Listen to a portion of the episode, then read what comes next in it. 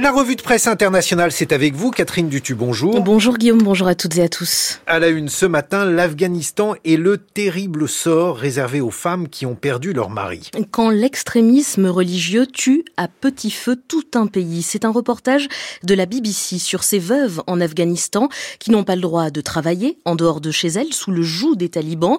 Pas de salaire donc, pas de quoi nourrir leur famille dans un pays où la majorité des 39 millions d'habitants vivent avec moins de 2 dollars par jour.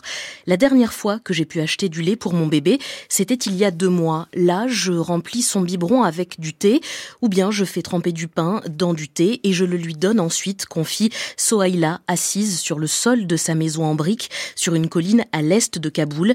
La BBC explique que cette femme et ses six enfants font partie des 10 millions de personnes qui ont cessé de recevoir une aide du PAM, le programme alimentaire mondial des États-Unis, des Nations Unies. Un coup dur en particulier pour les 2 millions de foyers dirigés par des femmes en Afghanistan. Le PAM affirme ne plus pouvoir fournir des vivres, farine, huile, haricots notamment, euh, qu'à 3 millions de personnes seulement, soit moins d'un quart des Afghans qui souffrent d'une faim aiguë dans le pays dirigé donc par les talibans depuis 2021. Il y a eu des soirs où mes enfants s'endorment affamés, raconte encore Sohaila. Si un voisin apporte de la nourriture, les enfants se bousculent et je dois les calmer le temps de partager ce qu'on nous apporte, mais pour calmer la petite dernière qui a 15 mois et qui se réveille parfois la nuit, qui pleure de faim, Sohaila explique qu'elle lui donne des médicaments pour dormir. Il s'agit d'antihistaminiques, précise la BBC, l'effet sédatif est secondaire. Mais des médecins, des médecins afghans ont livré leurs craintes à la télévision britannique de voir des complications, des détresses respiratoires chez des enfants affamés à qui les parents administrent des tranquillisants ou des antidépresseurs. Depuis le retour au pouvoir des talibans, le système de santé, comme toute l'économie afghane, est exsangue. Et le seul hôpital pour enfants du pays à Kaboul est contraint de mettre plus d'un enfant par lit tant le service de malnutrition est surchargé, explique la BBC. Dans un coin, Soumaya est assise bien droite. À 14 mois, elle pèse autant qu'un nouveau-né. Son petit visage, émacié, ridé, ressemble à celui d'une personne beaucoup plus âgée. À côté d'elle se trouve Mohamed. Il pèse la moitié du poids normal d'un enfant de 18 mois. Un porte-parole du gouvernement taliban, par la BBC, affirme que l'aide internationale s'est réduite à cause du Covid et de la guerre en Ukraine. Il nie tout besoin de réforme face à des donateurs qui refusent de donner de l'argent à un pays où les droits des femmes sont bafoués. Les Afghans ont déjà fait de grands sacrifices dans le passé pour protéger nos valeurs, a-t-il déclaré à la BBC, qui pense que ces paroles n'apporteront pas de réconfort à beaucoup d'Afghans.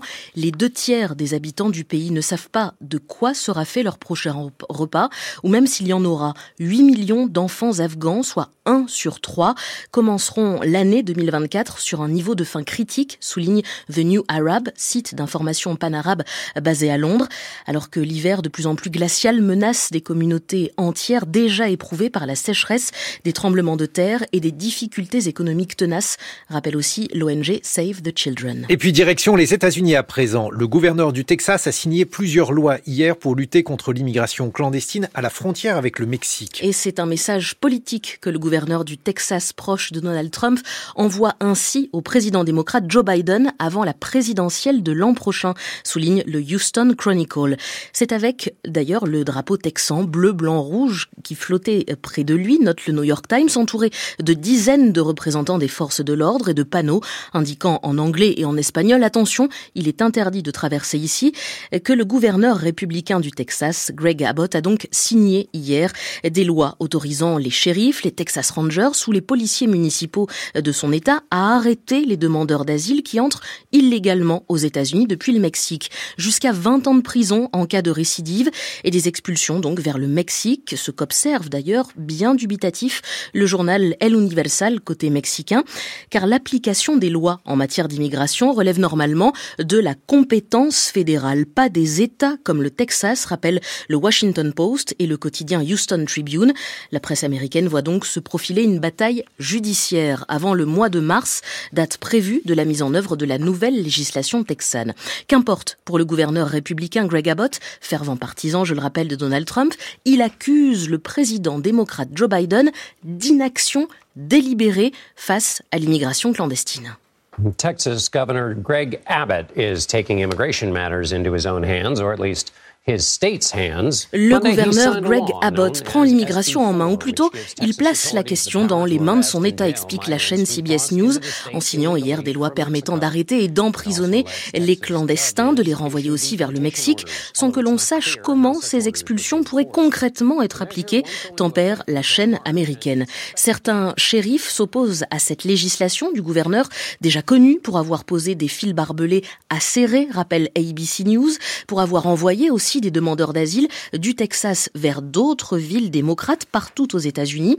Ces policiers locaux craignent de voir les prisons et les tribunaux texans être submergés. 38 000 migrants ont été arrêtés en octobre dernier, rien qu'à la frontière entre le Texas et le Mexique, indique le New York Times. Certains républicains du Texas espèrent, eux, que la nouvelle loi prise hier par Greg Abbott repoussera la question migratoire devant la Cour suprême, plus conservatrice depuis que trois personnes ont été nommées par l'ancien président Donald Trump. À un an de la présidentielle donc aux États-Unis, le camp républicain lance un nouveau défi à l'administration Biden. Alors que la bataille budgétaire fait toujours rage au Congrès, la droite veut davantage de moyens pour lutter contre l'immigration clandestine, condition sine qua non, dit-elle, pour de nouvelles aides militaires à l'étranger, à l'Ukraine, à Israël ou Taïwan. Les négociations s'enlisent, un peu comme en France d'ailleurs, et le New York Times se demande si les discussions ne vont pas reprendre après après les vacances parlementaires, le 8 janvier. Le chef du Sénat américain, le démocrate Chuck Schumer, euh, euh, on, va l'écouter, on entendrait presque un écho donc à nos débats en France sur l'immigration. Everyone knows that something should be done to fix our broken immigration system. Tout le monde sait qu'il faut faire quelque chose pour réparer notre système d'immigration défaillant, mais nous ne pouvons pas le faire en compromettant nos valeurs, a déclaré hier le démocrate Chuck Schumer à la tête du Sénat aux États-Unis.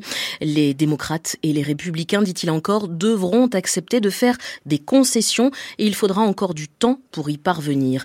Mais pendant que le Sénat débattait euh, de ces questions, poursuit la chaîne CBS News, l'Ukraine, elle, a dit qu'elle devait réduire ses opérations militaires contre la Russie et la presse américaine, le Wall Street Journal notamment, s'inquiète du sort réservé aux migrants en dehors du Texas, un peu plus à l'ouest, en Californie notamment, où se dressent des campements de fortune où les demandeurs d'asile, des hommes, des femmes et des enfants, n'ont pas assez d'eau ni de nourriture pour pouvoir survivre en attendant de voir leur demande d'asile être traitée par les autorités américaines.